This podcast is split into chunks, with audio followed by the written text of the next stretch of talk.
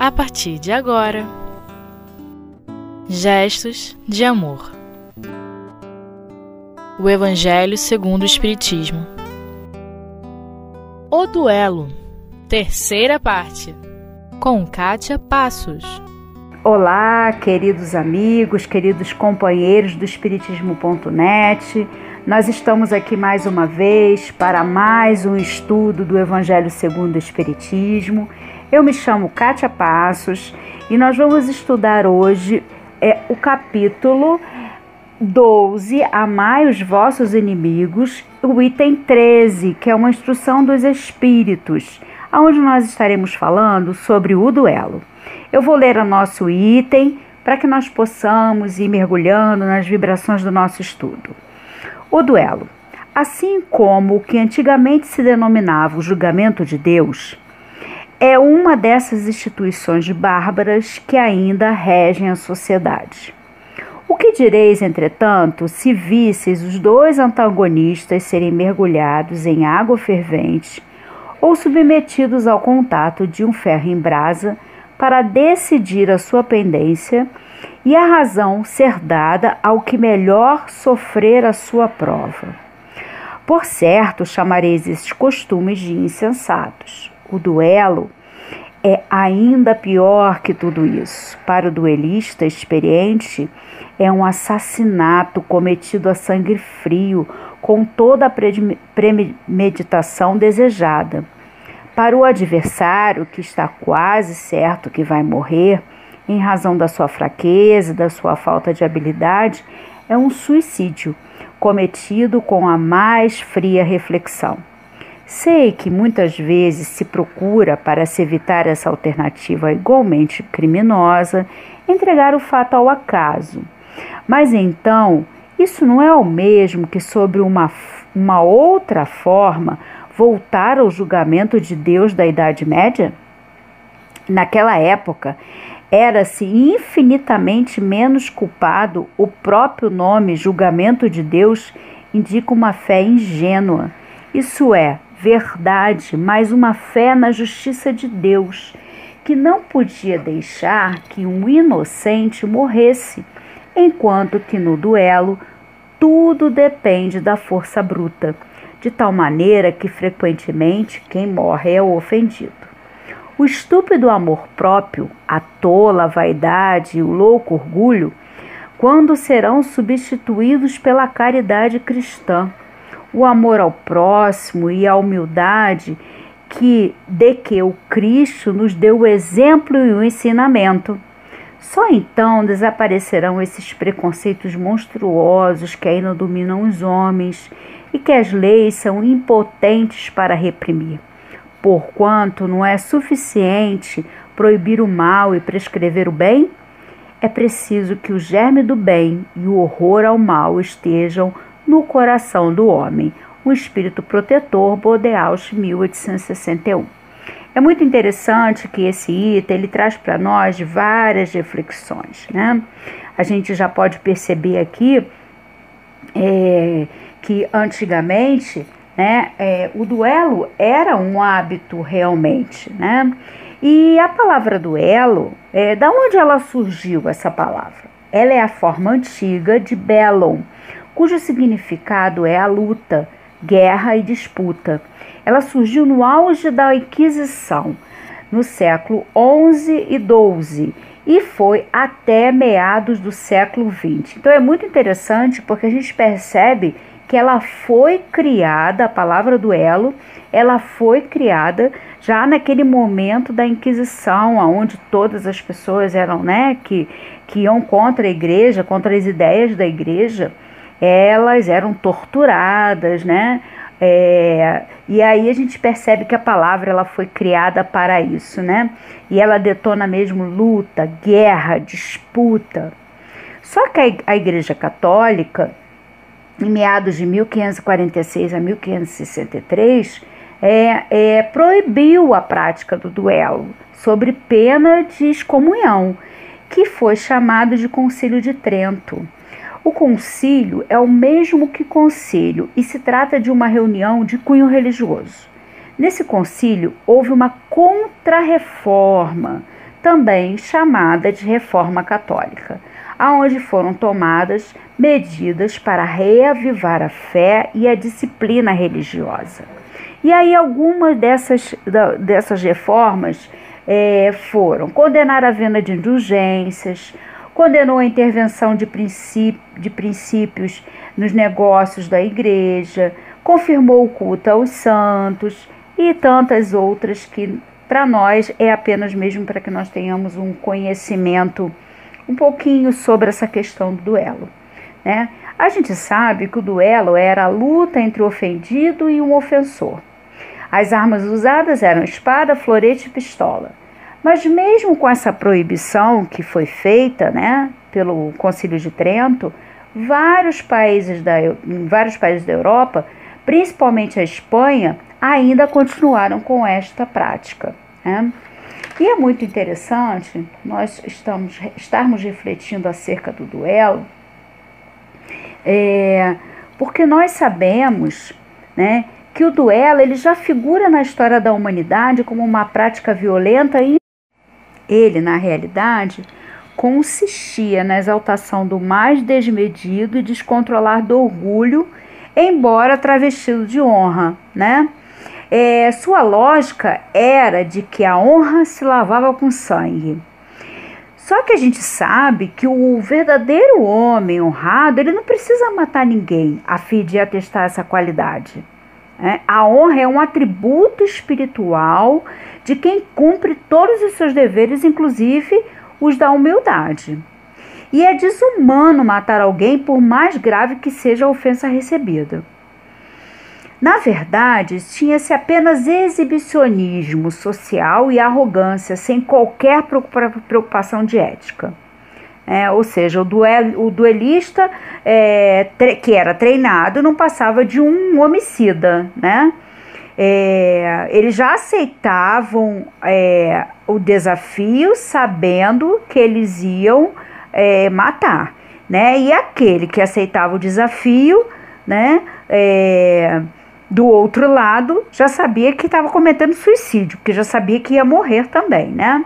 Isso Todas as duas situações violam os códigos divinos, todas as duas, né? E aí, é, a prática infeliz deixava isso, deixavam viúvas, deixavam órfãos, por cujas dores e provações os duelistas no futuro responderiam, porque a gente sabe que existe né, a, a lei da ação e reação. Né? Nós temos aí o nosso livro Céu e Inferno, que traz para nós é, depoimentos aonde nós vemos exatamente isso. Assim como também nas salas de atendimento espiritual aos nossos irmãos desencarnados, que muitas vezes chegam com essas dores advindas de duelos, advindas de disputas, a gente percebe isso aí. Só que lentamente a legislação humana ela evoluiu e a legislação divina, que a gente sabe que é imutável, né, é, faz com que o nosso progresso, é, esse progresso que se dá através dessa legislação humana, nos faça ter horror a esse tipo de duelo hoje, né?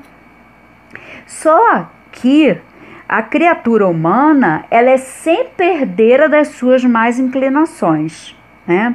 E existem hábitos do passado, ou seja, resquícios nossos como espíritos é, que não desaparecem com facilidade.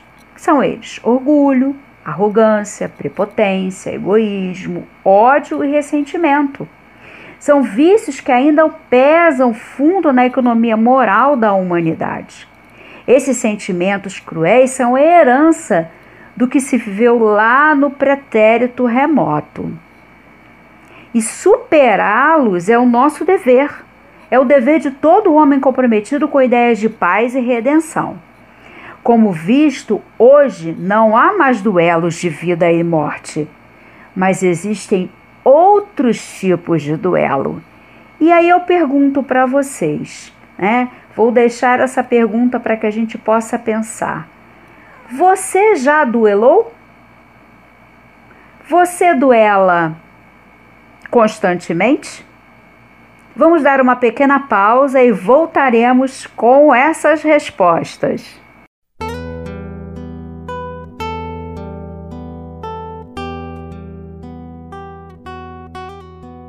Gestos de amor. O Evangelho segundo o Espiritismo.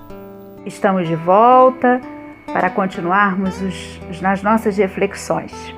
Nós estávamos falando acerca do duelo e continuaremos falando sobre ele. Estávamos falando que o duelo que nós sabemos, aonde existe, né, os duelistas, aonde aquele que aceita o duelo acaba sabendo que vai morrer e isso perante as leis divinas a gente pode ser considerado pode se considerar como um suicídio e aquele que é, está preparado para o duelo, o duelo, né? Ele é considerado um assassino, né? E que ambas as situações elas violam os códigos divinos, né? E que nós saberíamos, né? É, estar até nos afastando disso, dessas questões, desse tipo de duelo, se nós tivéssemos tempo de se arrepender é, do orgulho a que eles se entregavam, né? A que os duelistas se entregavam. E quando eu falo nós, porque eu digo que somos nós, porque somos espíritos imortais. E como espíritos imortais, nós passamos já por muitas situações. Né? Nós já, já vivenciamos muitas situações e com certeza em algum momento passamos por essas questões do duelo. Mas eu deixei uma pergunta no ar. Deixei uma pergunta intrigante. Você comete duelo? Você está tendo um duelo nesse momento? Nossa, Kátia, mas como você pode dizer que eu estou propenso a matar alguém ou me entregar ao suicídio? Queridos amigos, nós estamos em novos tempos. Novos tempos aonde o progresso fez com que muitas coisas evoluíram, evoluíssem.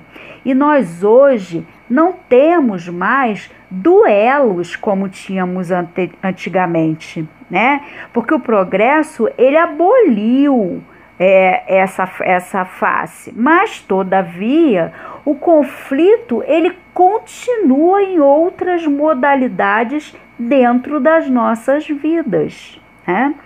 Ou seja, por toda parte nós vemos tipos de duelos.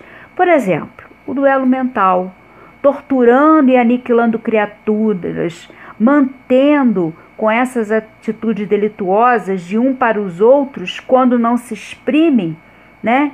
É, esse tipo de duelo. E vamos lá, para a gente poder ser bem mais claro aí do que a gente está falando, né?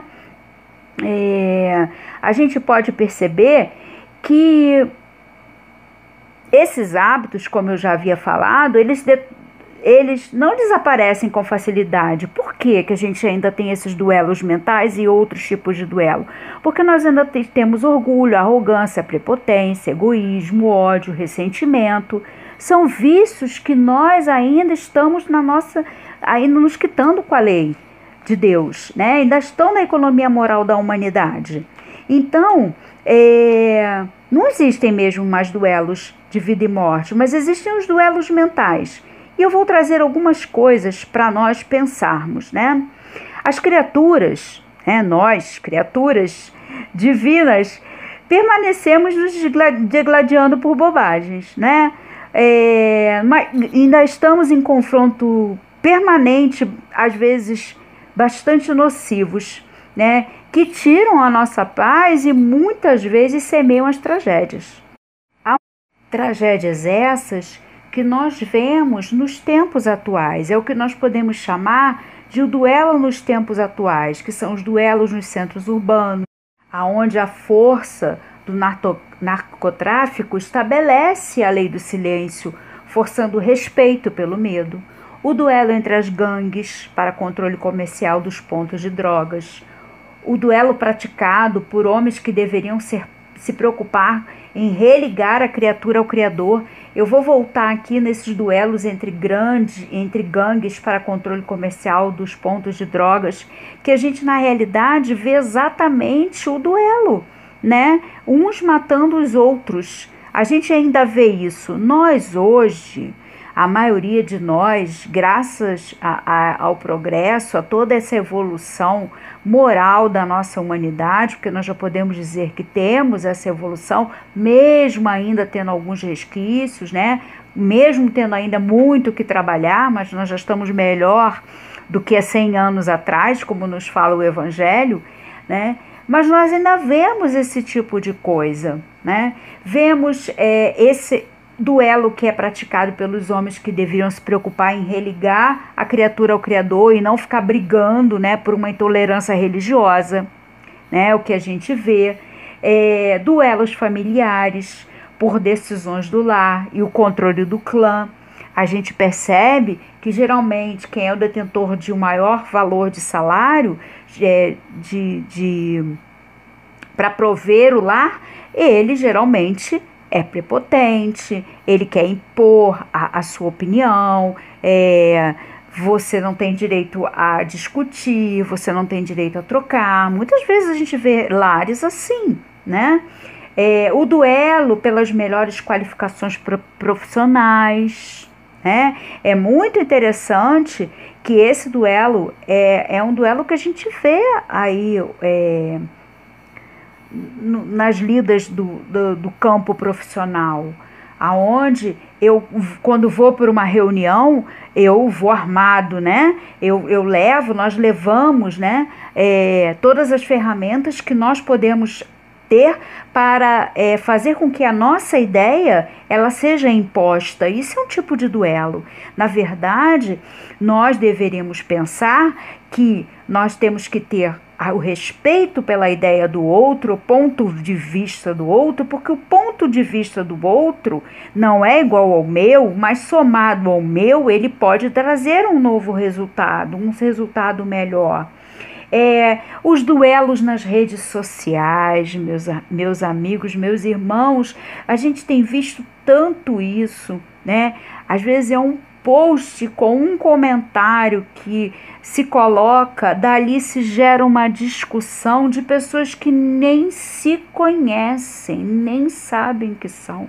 E que tipo de vibração eu estou trazendo para dentro de mim como espírito e trazer que o que eu vou ficar emanando. É para a gente pensar mesmo, né? Aquele duelo mental desejando mal aquele que supostamente me ofendeu. Quantas vezes a gente não fica emitindo pensamentos negativos que atingem o nosso destinatário, que vibra de forma equivocada e também né, entra nessa faixa e também se entrega a essa discussão. Eu costumo dizer que é aquele pensa, é, é o duelo que a gente fica pensando como se o outro tivesse na nossa frente e a gente fica discutindo com o outro, né, impondo, né, dizendo não, porque eu não falei, porque eu não tive coragem de falar, e aí eu fico alimentando isso, né? É, é, é, importante a gente lembrar disso, até porque no próprio Evangelho, nesse próprio capítulo, lá no item 3, quando Jesus fala, né? Se, se amais somente o que vos amas, que mérito tereis? Ele vem falando, Kardec vem falando para gente que esse ressentimento que a gente faz nesse tipo de, de duelo, ele resulta de uma lei física que é a assimilação e a repulsão dos fluidos. O pensamento malévolo dirige uma corrente fluídica cuja impressão é penosa. E ao contrário, o pensamento bom nos envolve com uma emanação agradável. Daí é essa diferença, né? Que a gente precisa estar bem atento, bem atento mesmo, meus irmãos. É, duelos no zap também, né? Que a gente começa a discutir com outro pelo zap. Vocês já pensaram? Que essa discussão com outro no zap, outro vai ler o que você está escrevendo de acordo com o que ele está sentindo? Será que a gente já pensou nisso? É? Então, assim, meus irmãos, nós poderíamos aqui ficar falando sobre várias situações. Foi apenas para que a gente possa estar é, atento a essas pequenas reflexões no nosso dia a dia, né? E eu vou trazer uma passagem do nosso querido Paulo de Tarso, né? Não sou mais eu que vive, mas o Cristo que vive em mim, né? Então ele diz: converte sua vida ao bem e ao belo, fazendo-se úteis e importantes à sociedade. E em cada olhar, vê Jesus. Trata o próximo como tal, afirmando, como o apóstolo dos gentios: Não sou eu mais quem vive, mas o Cristo que vive em mim. Meus amigos, meus irmãos, meus companheiros, que a paz do Mestre Jesus estejam com todos vocês que as, as benesses dele envolva cada um, cada lar e cada caminhar. Muito obrigada.